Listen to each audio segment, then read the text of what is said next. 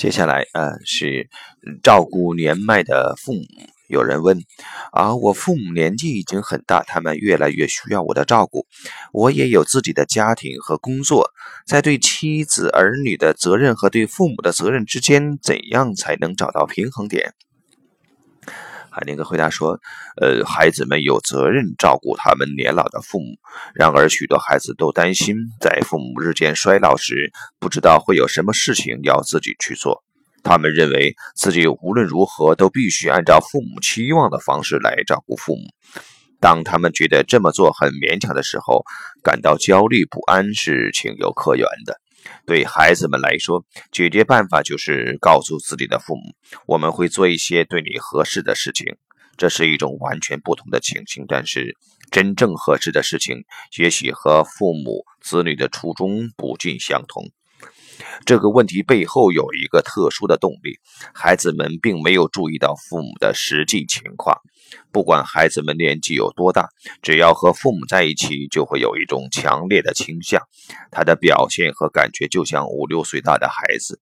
父母看他们的孩子也好像只有五六岁大，而不会顾及孩子们的真实年龄，不会相应的对待他们。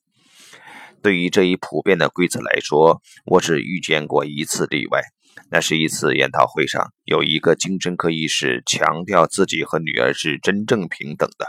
后来在中间休息的时候，他还在谈论自己的小斯凯诺。直到有人问他斯凯诺是谁，他回答说：“我的女儿。”斯凯诺差不多三十五岁了。这就是我唯一遇到的例外。不管你真的需要什么，常常都能得到安排。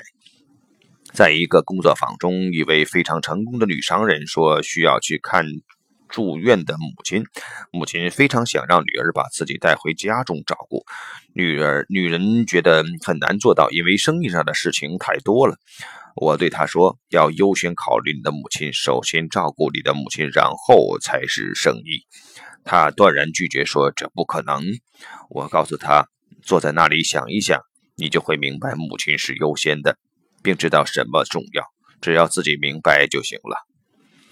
常常会有这种情况：当人们准备去做一些合适的事情时，解决办法会不期而遇。他收到一个技术娴熟的护士的电话，要寻找一份照顾老人的工作。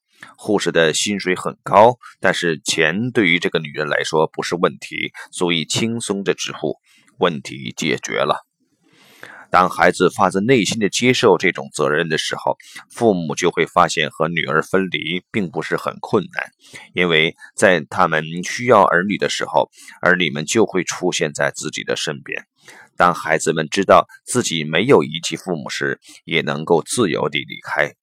孩子们适当地给年迈的父母提供一些东西的时候，都会感到安慰。好，先到这里。